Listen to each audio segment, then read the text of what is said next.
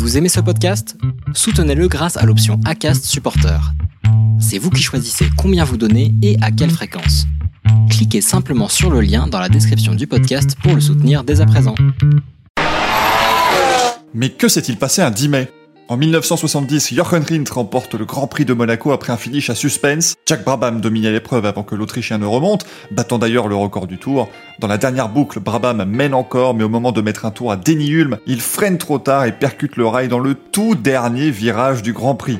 Il parvient à repartir et il termine deuxième devant Henri Pescarolo sur la Matra. En 1975 est né Helio Castroneves. Le pilote brésilien a remporté à trois reprises les 500 miles d'Indianapolis en 2001, 2002 et 2009. Il a piloté pour le mythique Team Penske de 2000 à 2020 en IndyCar et également en IMSA, l'endurance américaine, où il a remporté le titre de champion en 2020 après n'avoir jamais obtenu de titre en IndyCar ou en kart. En 1998, Greg Moore remporte le Rio 400 disputé sur l'ovale de Jacarepaguá au Brésil. Alors qu'Alex Zanardi était installé aux commandes de l'épreuve, Moore a profité de la présence du retardataire Arndt Mayer pour passer l'italien par l'extérieur dans le premier virage à quelques tours du but, dans une démonstration de courage et de maîtrise. Voilà, c'est tout pour aujourd'hui.